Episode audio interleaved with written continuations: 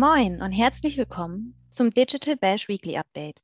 In diesem Format präsentieren wir dir jede Woche kurz und knackig, was du über aktuelle Entwicklungen in der Online-Marketing-Welt wissen musst. Ich bin Larissa Cecchio aus der Online-Marketing.de Redaktion und gebe dir heute ein paar der wichtigsten News der Woche an die Hand. Fangen wir an mit Google. Google hat kürzlich die neuen Funktionen Google Things to Know und Buying Guide eingeführt. Diese zwei experimentellen Features sorgen für deutlich mehr Kontext in den SERPs.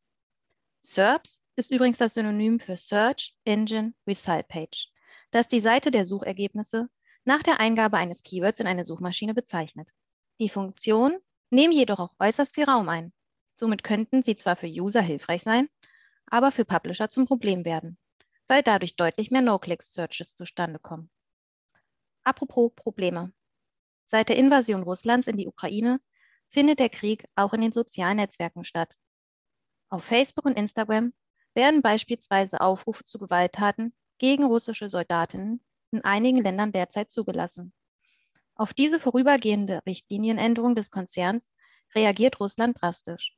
Instagram ist dort aktuell komplett blockiert. Auf diese Maßnahme russischer Behörden wiederum folgt ein auffälliger Anstieg der VPN-Nutzungszahlen in Russland. Seit der Ankündigung des Verbots von Instagram haben sich diese laut Atlas VPN verhundertfacht.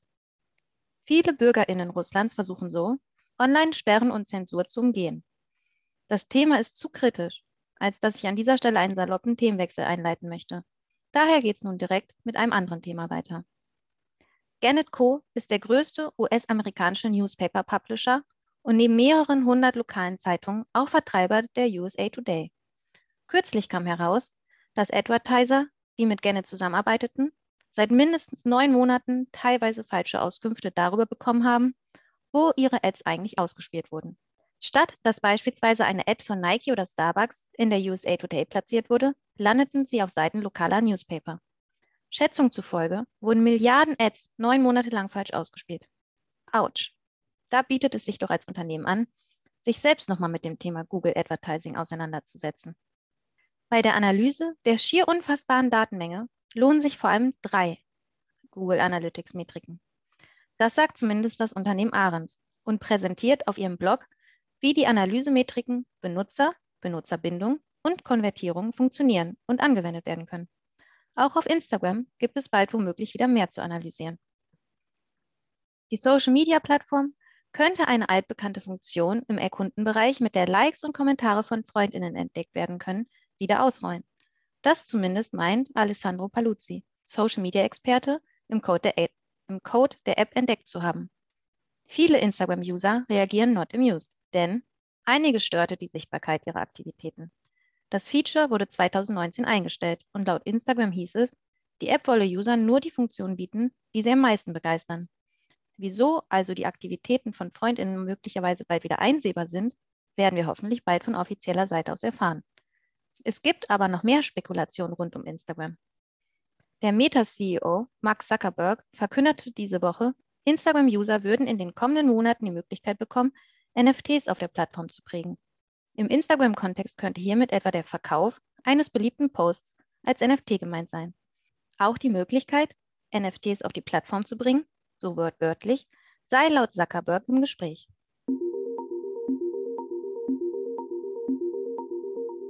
Am Thema NFTs kommt sowieso in der Digitalwelt aktuell kaum jemand vorbei.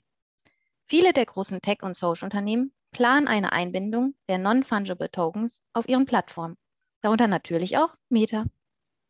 Dass die Integration der digitalen Güter auf Instagram keine ferne Zukunftsmusik ist, bestätigte Mark Zuckerberg nun während des South by Southwest Events in Texas. Der Meta-CEO verkündete außerdem, dass Instagram-User in den kommenden Monaten die Möglichkeit bekommen, NFTs auf der Plattform zu prägen. Eine solche Prägung bezeichnet die Umwandlung einer digitalen Datei in einen Non-Fungible Token, welches auf der Blockchain gespeichert wird und mit Kryptowährung erworben werden kann. Bereits im Dezember vergangenen Jahres deutete Instagram-Chef Adam Mosseri an, NFTs auf der Plattform testen zu wollen. Konkrete Angaben machte Mosseri zu dem Zeitpunkt jedoch nicht.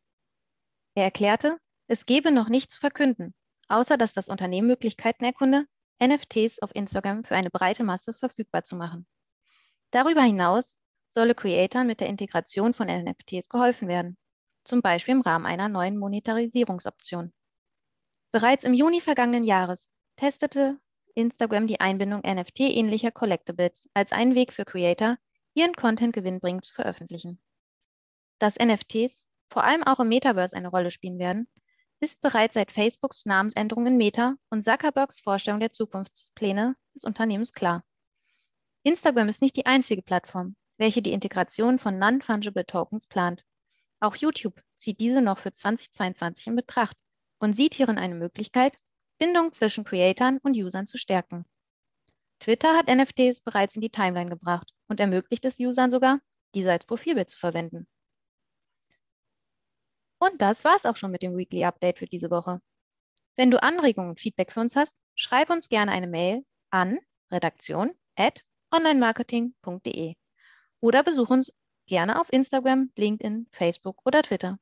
Mein Name ist Larissa Cecchio und ich freue mich, wenn du nächste Woche wieder mit dabei bist. Tschüss und schönes Wochenende.